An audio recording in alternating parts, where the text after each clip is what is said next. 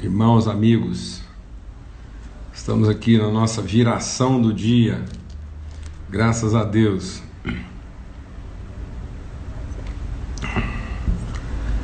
Vamos nos reunindo aí, nos encontrando, privilégio. Uma limpada aqui para facilitar a vida.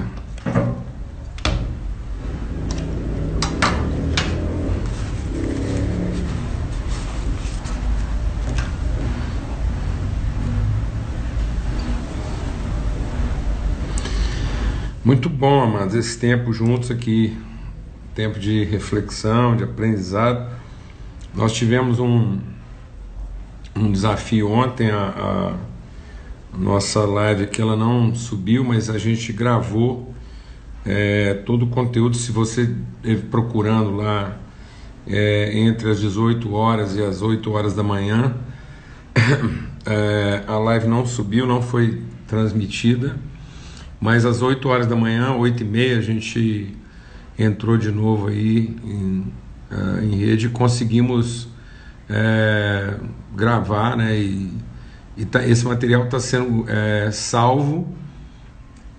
E esse material salvo. O Eris, um abração, querido. Sua casa aí, a gente tem orado por você, viu? Que Deus resplandeça mesmo a sua face sobre você e dê paz plena aí na sua casa. Então, e aí a gente conseguiu fazer hoje de manhã, fizemos uma, uma reprise né, online mesmo, uma, uma live, foi muito bom e esse material é, ficou disponível o dia todo e, e agora é, também foi salvo e depois vai ser disponibilizado aí é, na forma de, de, de vídeo, né?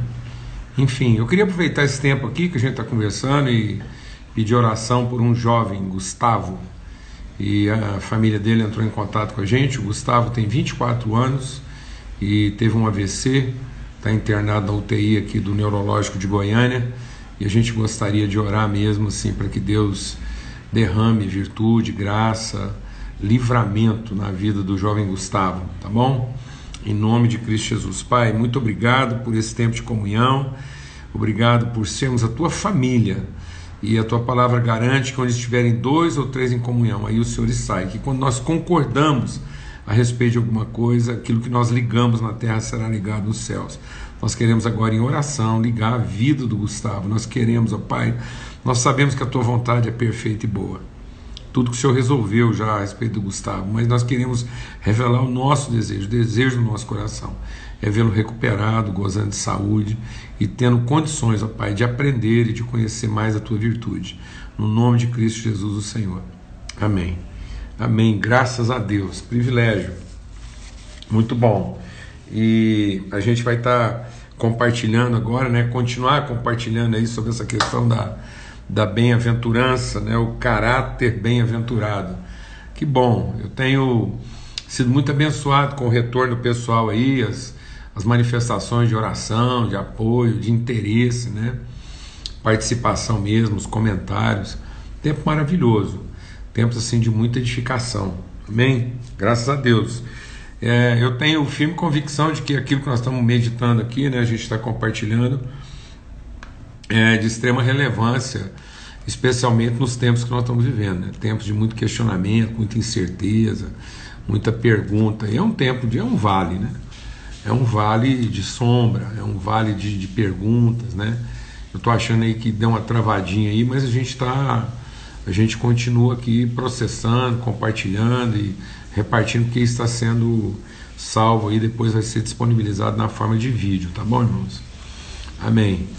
E então assim, a gente quer continuar nessa reflexão, sempre a gente faz aqui uma, uma recapitulação breve para quem está entrando aí agora, entrando aí só. Eu até vou fazer uma coisa aqui que já me disseram que é, se a gente desativar os comentários aqui, às vezes é, ajuda aí no processo de facilitar a transmissão.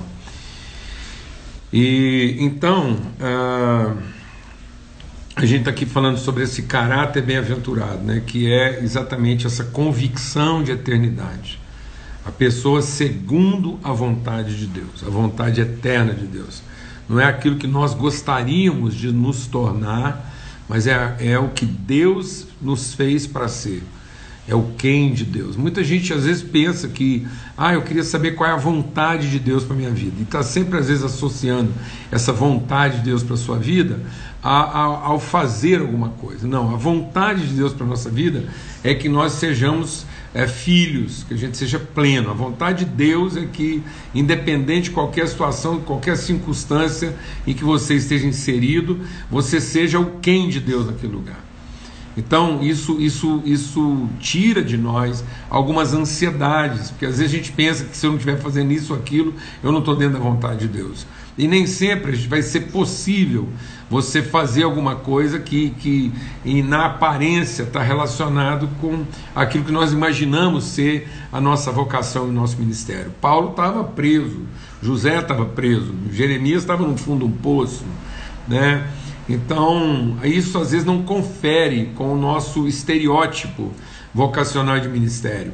Mas esses homens, eles, eles em todo lugar onde eles estivessem, eles eram o pleno de Deus, eles eram a semente cheia, a semente cheia das virtudes de Deus. Por isso que a palavra de Deus diz que a bem-aventurança nos confere a autoridade de tudo quanto fizermos prosperar. Então a bem-aventurança garante êxito garante plenitude, garante que você será uma pessoa bem-sucedida, independente de você ter tido a oportunidade ou não de fazer aquilo que você gostaria de ter feito. Isso não vai impedir a sua realização, a sua plenitude.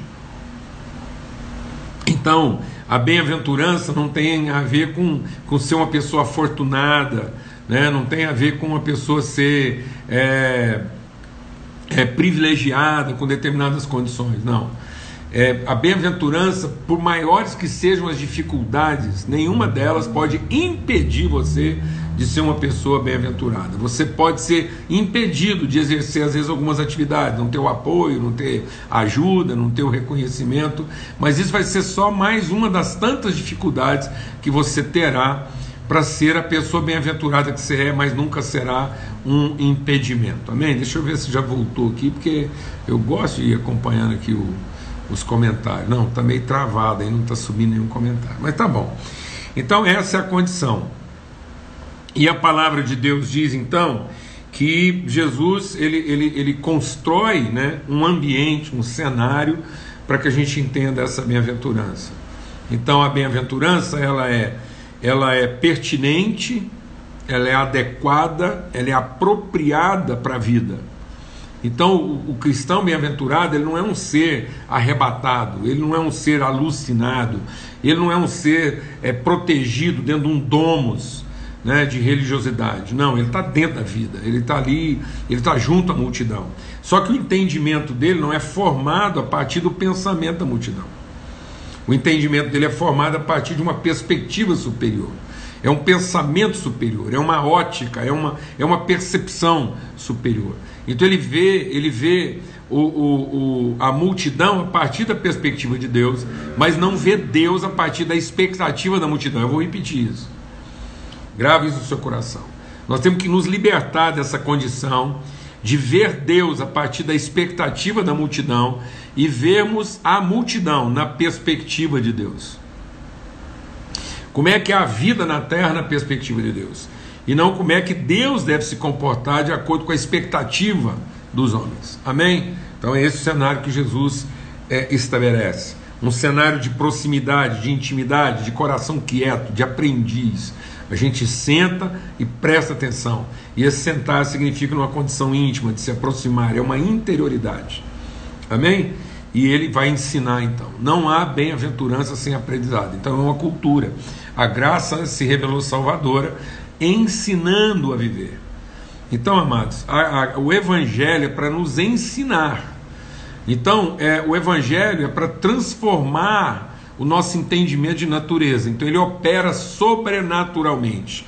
E às vezes a gente quer usar o Evangelho como pau de bater em doido, achando que ele vai agir extraordinariamente que Deus vai ficar toda hora mudando a ordem das coisas apenas para nos abençoar. Não.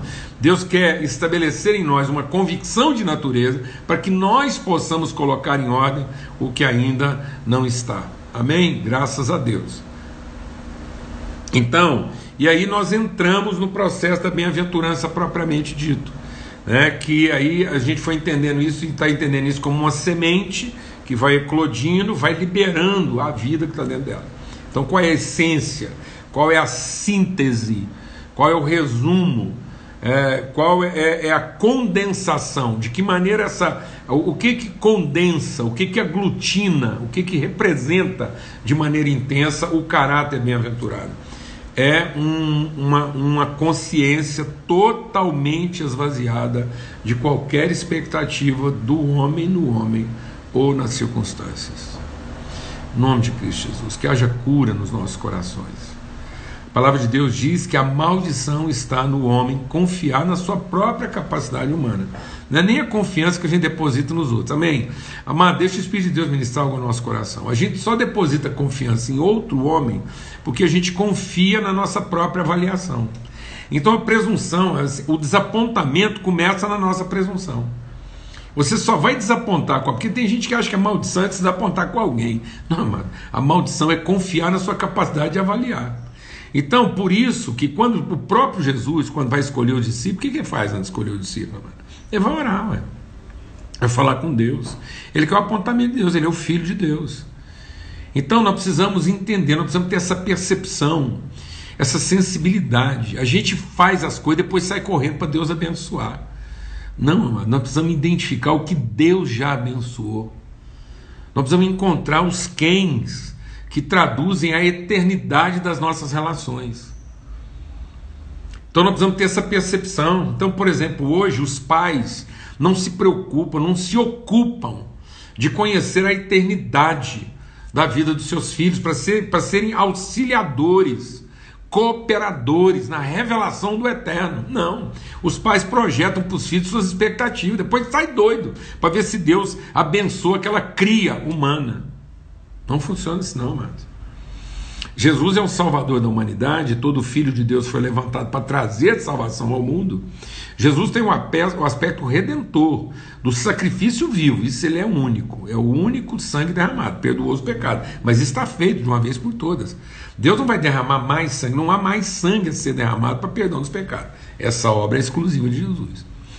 Agora existe uma obra de Jesus que é inclusiva, que envolve a igreja, nós somos corpo de Cristo. Então nós somos a comunidade redentora. É na relação com a igreja, na vida em comunhão com os santos que a salvação se revela. Então o que, que acontece? O, o, o, a, o José, ele ouviu Deus. O nome, a vida, a trajetória, a hora de sair, a hora de mudar, a hora de voltar, que coisa tremenda.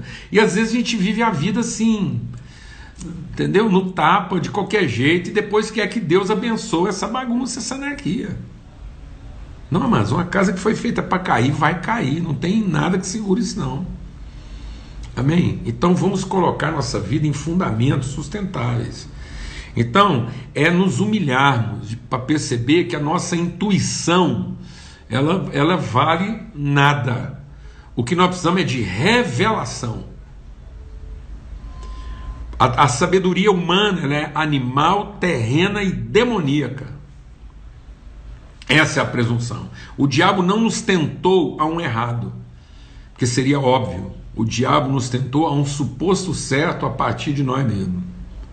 Amém? Essa condição nos liberta da ansiedade. Então, nós vamos insistir nisso. Você quer ser curado da ansiedade? Então esvazie-se de qualquer tipo de expectativa que você possa ter de si mesmo, de avaliação, e aprenda a ouvir Deus nas suas decisões. Amém? Porque os miseráveis, deles é o reino. Amém? Isso vai levar a gente a ter sensibilidade, a chorar. Chorar como quem está em profunda angústia de ver a vida acontecer. Sofra para ver a vida acontecer, mas não sofra tentando proteger a vida Sofra como quem quer ver a vida acontecer, mas não sofra como quem quer proteger a vida. A vida que se protege é a vida que se perde. A vida que se oferece é a vida que se salva. Então sofra como quem quer sacrificar na oferta e não como quem quer se martirizar na proteção. Não sofra como quem lamenta, como quem murmura mas como quem doa, como quem pare, como uma árvore que geme para produzir o fruto. Porque então você será consolado. Não há consolo para o lamento, para a murmuração, os murmuradores não entrarão no reino dos céus. Depois, bem-aventurados os mansos. Se eu tenho essa plena consciência, então o meu caráter é um caráter não violento. Então eu sou curado da ansiedade, sou curado da depressão, que é essa coisa de ficar murmurando, lamentando, exigindo que a vida me dê mais do que ela está dando, porque eu mereço, porque eu me esforcei. E também ela vai produzir em nós mansidão. Mansidão não é passividade. Mansidão é, é a segurança, é a longanimidade, é um ânimo que não se esgota então as pessoas vão ter mais crise tentando perturbar você do que você vai ter a crise com quem tenta te perturbar. Amém? As pessoas vão se cansar tentando te irritar. Porque você não se irrita. Você ama. Manso. Você sabe que quem prometeu é fiel para cumprir. Ponto. E aí nós vamos para frente. Bem-aventurados então os que têm fome e sede de justiça, de equidade. Então nós somos curados da injustiça, da iniquidade, somos curados da obsessão, da violência, da depressão e da ansiedade. Então isso tratou o nosso homem interior. Nós estamos plenos, estamos cheios. Aí nós fomos para o homem exterior. Aí nós agora isso vai, isso vai, isso agora vai se tornar visível. De que maneira vai se tornar visível? Nós vamos tratar todo mundo com misericórdia. As pessoas vão ver isso.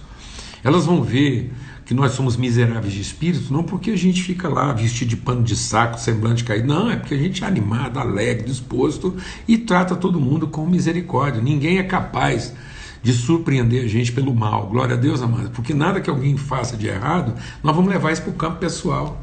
Não é pessoal. Nós vamos ter a atitude de Jesus. Perdoa-lhes porque eles não sabem o que fazem. Então isso vai curar a gente de quê? Da amargura nenhuma raiz de amargura.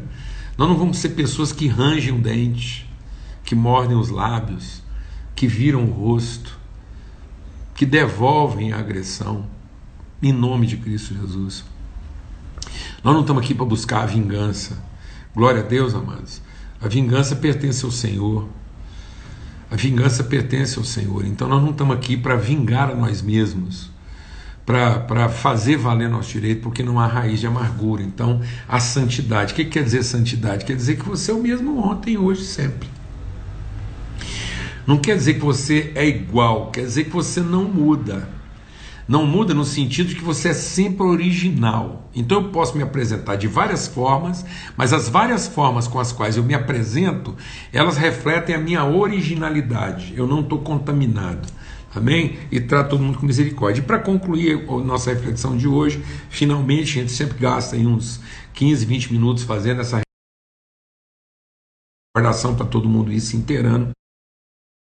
E gastamos os nossos 10 últimos minutos fazendo exatamente a reflexão do dia. Você vai ter que ter paciência para a gente chegar na conclusão disso de maneira própria. Então, aqui ele diz: aí o que, que vem a seguir como evidência? Bem-aventurados os limpos de coração, porque verão a Deus. Então, verão a Deus no sentido de verão a Deus através de si.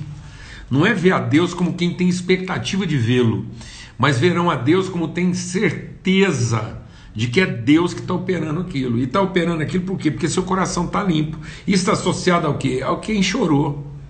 Do mesmo jeito que o misericordioso está associado a quem entendeu e reconheceu sua própria miséria, o limpo de coração é evidência também de quem chorou pelo motivo correto. Então, quem não chorou de depressão, mas chorou de, de empatia, de solidariedade, chorou porque é sensível, vai ter um coração limpo. Porque não vai ter no coração dele o que? Culpa. Ele confessou o seu pecado ele não carrega a culpa nem sua e nem dos outros. Não há no coração dele nenhuma cédula de condenação. A palavra de Deus diz, Jesus quando despede os seus discípulos, amado, guarde isso seu coração, que isso é tremendo. Ele diz assim: Assim como meu Pai me enviou, eu envio vocês. Aqueles a quem vocês perdoarem os pecados serão perdoados. Aqueles a quem vocês não perdoarem, esses pecados serão retidos. Ora, onde é que esses pecados são retidos? Se Cristo já perdoou, Se então retido no coração de Deus não está, retido no coração de Jesus também não está, do Espírito Santo também não está. Está retido no coração da pessoa que pecou? Ah, mano, fala uma coisa: tem, vezes, tem gente que pecou, não está nem, nem lembrando que pecou contra você. E se lembrasse também, não está nem esquentando isso, não. Então os pecados das pessoas ficam guardados onde? No coração de quem não perdoa. Então tem muita gente carregando veneno. Veneno. Porque você está carregando o pior da pessoa, você está carregando contas que já foram pagas. Você está carregando dívida, então no fundo a, a, a, o seu ressentimento acaba sendo com Deus. Porque quem resolveu perdoar aquela pessoa foi Deus. E agora eu estou carregando uma conta que na verdade já foi paga. Então quem que eu não vi? Quem que eu não estou vendo? Eu não estou vendo Deus. Eu não estou vendo a sua bondade, não estou vendo o seu amor, não estou vendo a sua misericórdia. Por isso que só os limpos de coração podem ver a Deus, porque os limpos de coração não estão aqui para descobrir culpados, os limpos de coração estão aqui para assumir responsabilidade. E quem ouve Deus e vê Deus, quando a gente vê Deus, ele pergunta: quem irá por mim? Quem vai me representar? Quem você está representando agora? Se a gente examinar o nosso coração, se a gente pudesse fazer um raio-x do coração interior, o coração da alma, o que, que o nosso coração representa? Representa mal pagadores, representa pessoas violentas, representa pessoas que falharam, ou representa o Deus de misericórdia, o Pai de toda bondade, aquele que ama os seus filhos e deu o seu próprio filho em redenção dos homens. O que, que seu coração representa? Por isso que Deus diz: as pessoas olham para o exterior.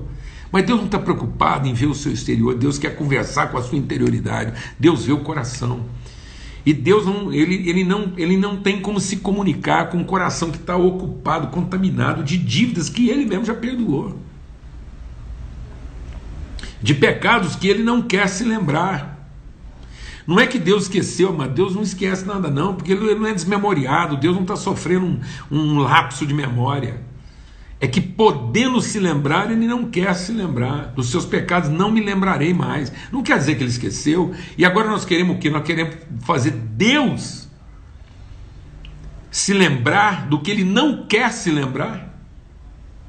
Deus já tomou uma decisão, amados. Ele tomou a decisão de não se lembrar dos pecados das pessoas. E quem vai querer trazer isso à memória de Deus?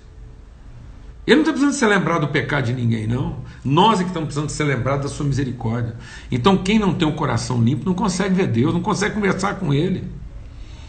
Então, isso não é porque é o, quem é limpo de coração tem o direito de ver Deus. Não, amado. É porque é impossível ver Deus sem ter um coração limpo.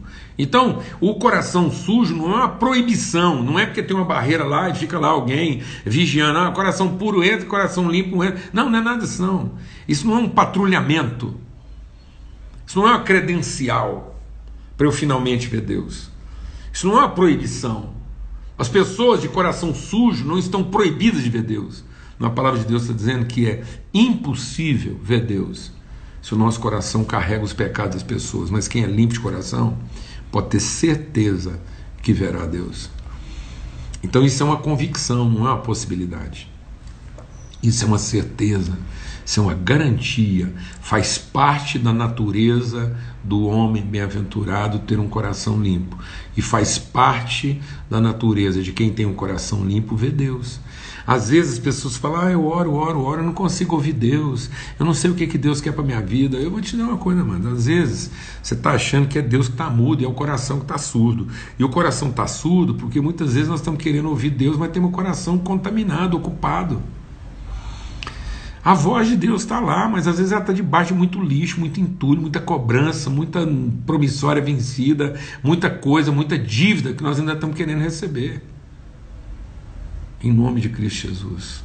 Assim como Cristo foi enviado para perdoar pecados, nós somos enviados para perdoar pecados. E aqueles a quem perdoarmos os pecados, eles já estão perdoados, mas aqueles a quem não perdoarmos, esse pecado vai continuar guardado, contaminando, envenenando o nosso coração de culpa. Quantas vezes, quando um problema acontece, eu percebo isso, toda vez que acontece um problema, as pessoas têm pressa de descobrir o culpado e não pressa de assumir a responsabilidade. Os limpos de coração podem assumir a responsabilidade, até de problemas que não foram eles que criaram.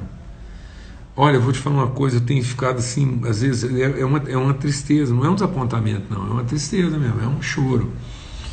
Da gente às vezes ver determinadas situações, determinados problemas e, e ficar assim com a sensação que aquele problema não diz respeito a gente, porque não fomos nós começamos. Então, isso não é verdade, não, amados. Tudo que diz, tudo que acontece com qualquer ser humano do planeta diz respeito a nós. A gente só pode dizer que nós não temos algum tipo de responsabilidade se isso está longe dos nossos olhos. Porque a única, a única condição para a gente assumir a responsabilidade é essa, se eu explicar. A única condição para a gente assumir a responsabilidade daquilo que está acontecendo à nossa volta é se um irmão, vendo o seu irmão passar uma dificuldade e tendo condições de ajudar, serra para ele as suas entranhas, como essa pessoa pode dizer que está nela o amor de Deus? Então é porque ela não é limpa de coração. Então, porque os erros daquela pessoa, a responsabilidade daquela pessoa, as precipitações daquela pessoa estão vindo antes da misericórdia de Deus no coração da gente. E nada pode estar antes da misericórdia de Deus. Nada pode estar antes do nosso próprio quebrantamento. Nada pode vir antes daquilo que é a nossa mansidão, a nossa serenidade, a nossa segurança em enfrentar qualquer tipo de situação nesse mundo.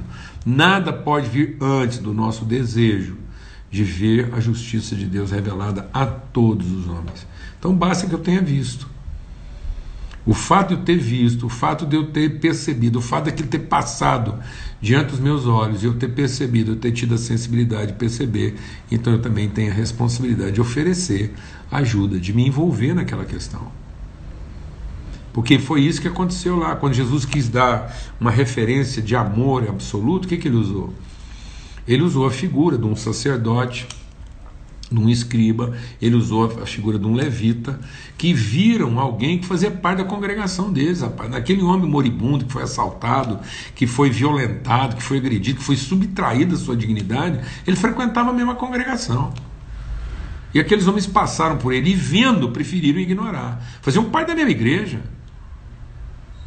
A mesma igreja, irmão. Nós fazemos parte da mesma igreja, do mesmo povo. Não, às vezes você não faz parte da mesma dominação, mas nós fazemos parte de um povo, nós temos uma responsabilidade. E aqueles homens, vendo, preferiram ignorar. E o samaritano, podendo ignorar, preferiu ver. Porque se tinha alguém que tinha o direito de ignorar a necessidade daquele homem, era o samaritano, mas ele preferiu ver. E quem tinha a responsabilidade de ver, preferiu ignorar. Então que você não prefira ignorar quando você tem o privilégio de ver. E vendo, assuma a responsabilidade de cuidar. Amém? Porque isso é alguém limpo de coração. E essa pessoa limpa de coração, ela ouve Deus, ela conversa com Deus, ela dialoga Deus, com Deus. Ela tem intimidade. Então, bem-aventurados os limpos de coração. Então, o que, que nos impede de estar mais sensíveis à voz de Deus e mais perceptivos daquilo que é a vontade de Deus através da nossa vida. Às vezes não é porque eu estou com qualquer tipo de dificuldade, não. Às vezes é porque eu estou carregando uma raiz de culpa. Às vezes a culpa dos meus próprios pecados ou a culpa do pecado de alguém. Amém? Então, em nome de Cristo Jesus, tantas coisas Deus está tratando na nossa vida: ansiedade, depressão, obsessão, é, é, iniquidade, é, é nós estamos tratando aqui a questão da, da, da, da, misericórdia, que é a amargura, e hoje tratamos a questão da culpa. Em nome de Cristo Jesus, um caráter bem-aventurado, limpo de coração. Então, esses males tão comuns hoje, todas essas coisas que nós estamos citando aqui são coisas tão comuns no cotidiano das pessoas hoje, né? são, são os males do século. E, no entanto, o caráter bem-aventurado é alguém totalmente curado dessas realidades. Amém? Vamos ter uma palavra de oração, agradecer a Deus por esse momento, esse tempo de comunhão. Espero em Deus que a nossa é, live vai subir aí hoje normalmente. Se der algum problema, se não subiu, se teve alguma dificuldade, a gente está aqui em paz, a gente repete, grava de novo amanhã cedo, fazemos uma live repetimos isso, porque a gente quer muito que esse conteúdo chegue até seu coração, a sua vida. Não tenha preguiça de meditar, de pensar sobre isso. Várias vezes aquilo que você não entendeu, pensa de novo, avalia, vai para o texto, procura outros textos da palavra de Deus que confirmem isso, amém? Testifica isso no seu coração. Vamos ter uma palavra de oração, agradecer a Deus por esse tempo tão precioso que a gente está podendo estar juntos aqui, lembrando que nós estamos aqui na semana da paixão de Cristo. Que coisa tremenda a gente poder testemunhar, pensar sobre o caráter bem-aventurado no meio de tanta angústia e tribulação. Se nós pensamos que nós estamos passando por dificuldade, se nós pensamos que essa é uma semana difícil, decisiva na vida de tanta gente, de tantos brasileiros, imagine que nós estamos vivendo uma semana próxima, não igual, próxima do nosso Redentor. Nós não somos melhor do que o nosso Mestre. E ele venceu todas as coisas para dizer para nós que nós também podíamos vencer. Assim como eu venci o mundo, vocês também podem vencer. Nesse mundo tereis atribulações, dificuldades, vocês serão entregues à morte, como Paulo disse. Não é todo dia, não, é o dia todo entregues à morte. Mas tenham um bom ânimo, eu venci o mundo. E a mesma paz que me guardou também guardará o coração de vocês, para que vocês tenham um bom ânimo. Então, que seja uma semana animada. E é uma semana difícil, é uma semana de luta. É uma semana de grande expectação, porque as pessoas estão na iminência de saber o que vai acontecer ou não, e os dias estão passando e as pessoas querem cada vez querem mais respostas. Mas está aí, vamos viver bem essa semana da paixão de Cristo. Nós concluímos a reflexão da bem-aventurança na sexta-feira da paixão, aguardando o domingo da ressurreição. Mas é muito bom estar com vocês também na nossa mesa lá, preparada nos domingos pela manhã, às 8 horas da manhã. Vai ser é, o, o, domingo dos domingos, né, domingo que vem. E nós continuamos aqui com essa meditação até na sexta-feira, todos os dias. E depois a gente deve continuar, eu vou estar compartilhando com vocês, a gente vai estar acertando em nosso calendário, tá bom? Para a semana seguinte. Vamos orar. Pai, muito obrigado. Obrigado mesmo pelo teu amor, tua bondade, tua graça, virtude do Senhor compartilhada, transmitida. O Senhor não nos apenas abençoou, o Senhor nos tornou pessoas abençoadoras. O Senhor não apenas nos amou, mas o Senhor nos deu a condição de amar como o Senhor ama. E assim como Cristo nos amou, nós também podemos amar os nossos irmãos e oferecer a nossa vida em favor deles. Que, ó Deus, toda toda palavra de condenação seja removida hoje dos corações. Toda culpa, Deus, toda voz de condenação seja silenciada hoje no coração de cada um, para que nós possamos ter coração limpo e, tendo coração limpo, nós possamos ver de fato como nós somos eh, em Ti. E nós possamos ver o Senhor na nossa vida, comungar da Tua natureza, como Pedro disse. Em nome de Cristo Jesus, o Senhor. Amém e amém. Até amanhã, se Deus quiser, que o amor de Deus, o Pai, a graça do Filho, a comunhão do